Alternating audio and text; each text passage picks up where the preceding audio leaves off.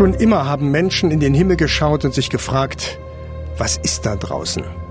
Wie weit geht das? Wahrscheinlich geht es uns gar nicht so sehr um eine konkrete Entfernung, um eine Zahl. Es ist vielmehr auch immer die Frage, was ist um uns herum? In was für einem Raum leben wir überhaupt? In was für einem Ding zieht unsere Erde ihre Bahn?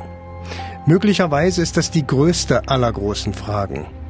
Astrophysikerin und Journalistin Sibylla Anderl. Ganz ursprünglich war die Frage nach der Beschaffenheit unserer Welt eine philosophische Frage, die auf unser allgemeines Weltbild zielte. Dass man diese Frage auf der Grundlage von Messungen, auf der Grundlage von empirischen Daten beantworten kann, das ist eine Entwicklung, die erst in den letzten Jahrzehnten so richtig vorangekommen ist. Noch vor etwa 100 Jahren dachte man, unsere Milchstraße, unsere Galaxie wäre das Universum. Jetzt beobachten wir Millionen, Milliarden von Galaxien. Und wer es möchte, wem es für das Verständnis unserer Welt weiterhilft, der kann jetzt sogar Zahlen haben, wenn es um die Frage geht, wo ist das Ende? Wie weit geht das da draußen? Eine dieser Zahlen ist 13,819 Milliarden. Der Rand des Universums, bis zu dem unsere besten Teleskope schauen können, ist 13,819 Milliarden Lichtjahre von uns entfernt. Und da ein Lichtjahr nicht die übliche Entfernungseinheit ist, mit der wir normalerweise zu tun haben, hier also in Kilometern. Ein Lichtjahr sind etwa 10 Billionen Kilometer. Also schauen wir die unfassbare Strecke von etwa 140 Trilliarden Kilometern weit ins All. Aber auch das hilft beim Verständnis für die Größe des Universums wahrscheinlich nicht wirklich weiter. Dieser Rand, diese Grenze ist nach dem aktuellen Modell unseres Universums überall, in jede Richtung gleich weit weg. Damit ist auch klar, welche Form das Universum für uns hat. Astrophysiker Professor Hendrik Hildebrandt. Das beobachtbare Universum ist eine Kugel. So stelle ich mir das auch vor. Es ist eine Kugel mit einem Radius von 13,8 Milliarden Lichtjahren. 13,8. Nehmen wir nochmal die 13,819 Milliarden Lichtjahre. Das hört sich noch viel genauer an und klingt fast so, als hätten wir ein Maßband mit Millimetereinteilung an das Universum anlegen können. Und es klingt so, als wüssten wir ganz genau Bescheid. Aber wahrscheinlich stimmt das nicht ganz. Das Messen im Universum ist nach wie vor ein Abenteuer. Und unser größter Helfer, die Entfernungen im Universum herauszubekommen, ist das schnellste, das es gibt. Das Licht. 300.000 Kilometer pro Sekunde. Und gleichzeitig ist das Licht auch unser größtes Problem.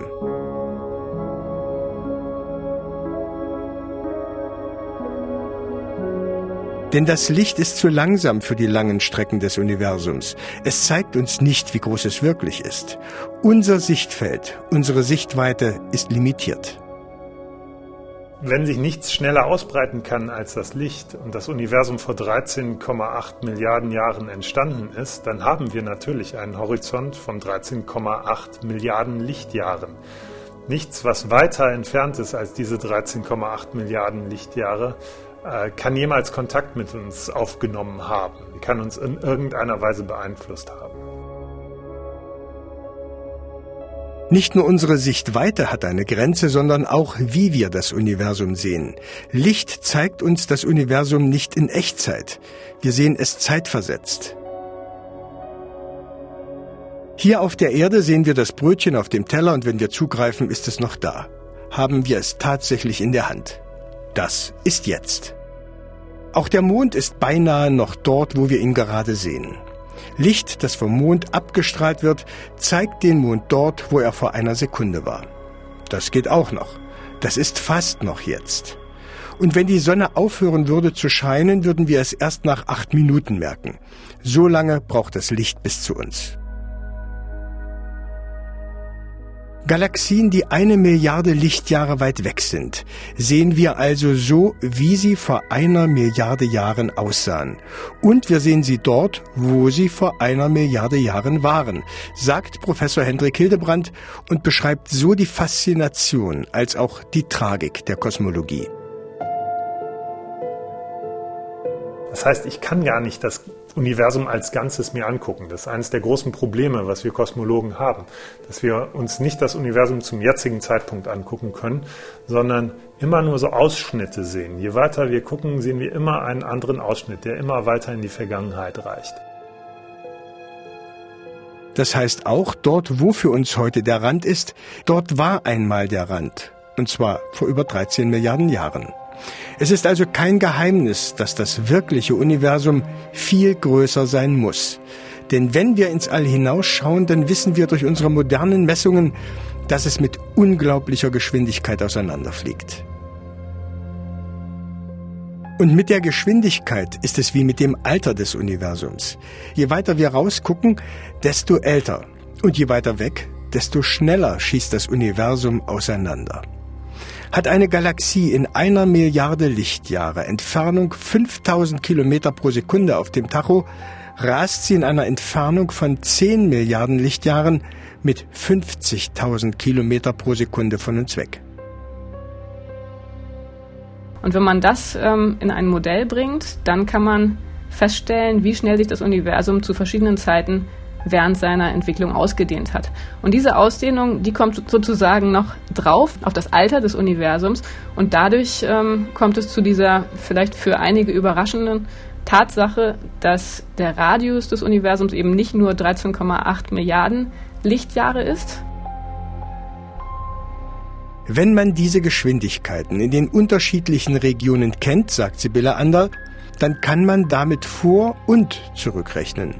Beispielsweise, wann alles in einem Punkt gewesen sein muss, wann der Urknall war. Und da kommt man eben auf 13,819 Milliarden Jahre. Und man kann auch ausrechnen, wo dieser Rand, den wir jetzt sehen, in Wirklichkeit sein müsste. Professor Hendrik Hildebrand. Wenn wir jetzt ein Maßband an das Universum legen könnten, dann würden wir heutzutage einen Radius von 46 Milliarden Lichtjahren messen. 46 Milliarden Lichtjahre. Das heißt, das, was wir jetzt am Rand sehen, müsste inzwischen fast viermal so weit weg sein und sich mit dreifacher Lichtgeschwindigkeit von uns wegbewegen. Das wären eine Million Kilometer pro Sekunde. Schneller als das Licht. Schneller als Licht. Eigentlich geht das nicht, aber wir registrieren solche Geschwindigkeiten im Universum tatsächlich und müssen immer wieder akzeptieren, dass wir viele Dinge noch nicht verstehen. Wie das Phänomen der dunklen Energie, die das Universum auseinandertreibt und für die unglaublich schnelle Ausdehnung verantwortlich ist. Astrophysikerin Sibylle Ander. Insofern ist es interessant, dass wir in der Kosmologie nach wie vor ganz massiv mit unseren eigenen Erkenntnisgrenzen konfrontiert sind. Man kann anhand von Theorien, also letztendlich mit Mathematik, versuchen, Antworten zu finden, die auch möglichst gut zu den Beobachtungen passen. Aber je weniger Beobachtungen man hat, desto spekulativer wird das Ganze. Trotzdem fragen wir immer wieder, wie geht es da hinten weiter? Hinter den 13,8 Milliarden Lichtjahren. Wie sieht das Universum dort aus? Professor Hendrik Hildebrand stellt sich das so vor. Wahrscheinlich geht das einfach so weiter. Wenn man das Universum jetzt zum heutigen Zeitpunkt betrachtet, dann sollte es sich auch jenseits dieses Horizonts, den wir ja haben, nicht großartig von dem unterscheiden, was, was wir hier in unserem lokalen Universum so sehen. Das ist die Grundannahme, die wir machen, dass das Universum homogen ist. Und was kommt nach den 46 Milliarden Lichtjahren?